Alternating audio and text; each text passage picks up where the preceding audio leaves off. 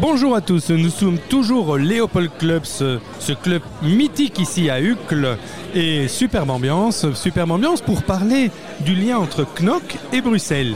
C'est évident que tellement de Bruxellois passent énormément de temps là-bas et, et ça permet d'être reboosté et devenir les champions à Bruxelles quand on rentre. Alors on a la chance d'accueillir quelqu'un que, quelqu'un que j'aime beaucoup parce que euh, il a déjà euh, subi quelques interviews avec nous, entre autres à Knock chez, chez Guy Peters, entre autres, Entre il y a- autres, dans ouais. sa galerie. Eh bien c'est Paul Gerings. Bonjour. Bonjour. Euh, très chouette soirée pour le lancement de Zoot Paper. Alors, Paul Gehring, c'est un, c'est un monument à Knock. Comme Léo, Léopold Lippen. C'était le bras droit, c'était l'équipe. Euh, oui, oui. Vous entendiez super bien. Alors, tu, la même étais, vision, euh, les mêmes blagues parfois, oui. tu étais échevin, tu as été échevin pendant 20 ans, je pense. 20 ans, oui. Et tu as eu beaucoup de compétences très différentes.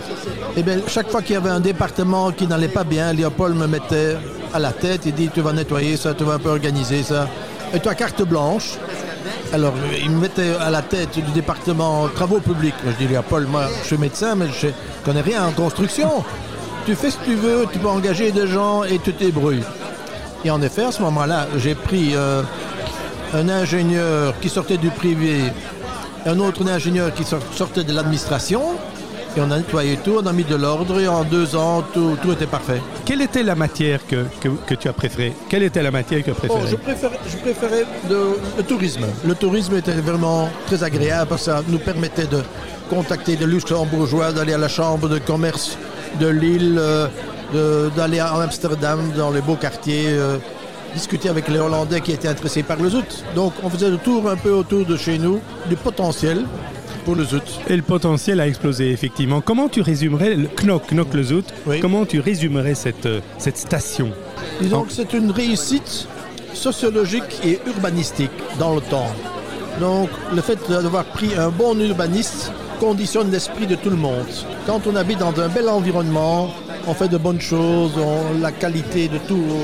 Tout le monde s'associe avec cette vi- vision de qualité. Et ça amène au fait le respect aussi Respect. de l'infrastructure générale. Exactement. Les gens respectent ce que les, les grands-parents ont réalisé. Et je me souviens à l'époque, parce que j'ai aussi une période où j'ai été élu échevin, j'allais à la mer, j'allais à Knock, aux Oui. et il y avait beaucoup de travaux. Souvent en avance sur d'autres communes, avec une modernisation du système routier.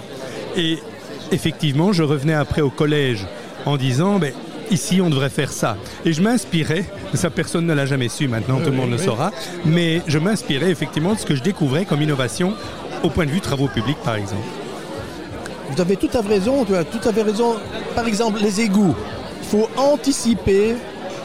Et les égouts euh, euh, se maintiennent pendant 50 ans et puis il faut changer.